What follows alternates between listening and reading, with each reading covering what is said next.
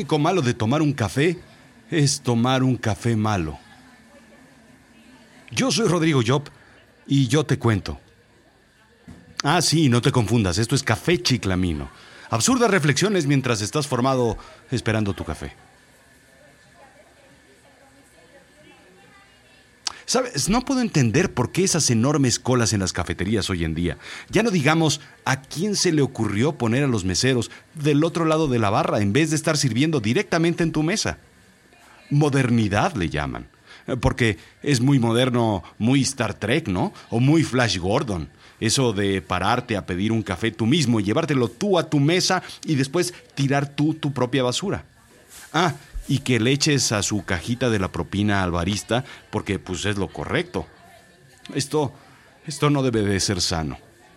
Leí en la revista Fortune que hay evidencia de que el café debe ser parte de una dieta sana, según el Instituto Nacional del Cáncer.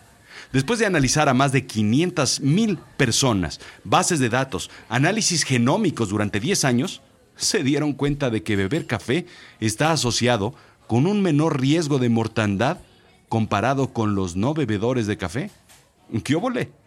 Siempre lo digo aquí, todo depende. Lo que sí es cierto es que hay una asociación notable entre los bebedores de café y los efectos positivos en enfermedades cardiovasculares. Quienes consumen 3 a 5 tazas al día tienen menos riesgo a este tipo de problemas. Quienes consumen 5 o más no tienen riesgo mayor. Conclusión, no es malo para la gran mayoría y es bueno para muchos. Por supuesto considerando aparte de los riesgos del azúcar y la leche. Y las chispitas, y la crema batida, y el caramelo, y los jarabes, y el plástico, y los popotes, y el pastelito del refrigerador. Lo que sí daña, seguro, seguro, segurito, es el maldito tiempo de espera y el precio. La cartera es el único órgano que a veces no lo resiste. Esto fue Azul Chiclamino. Reflexiones cortas que tienes mientras esperas tu café en la fila.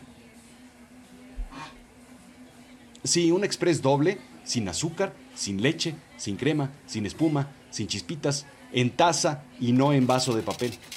Sí, sin popote, por favor. Gracias.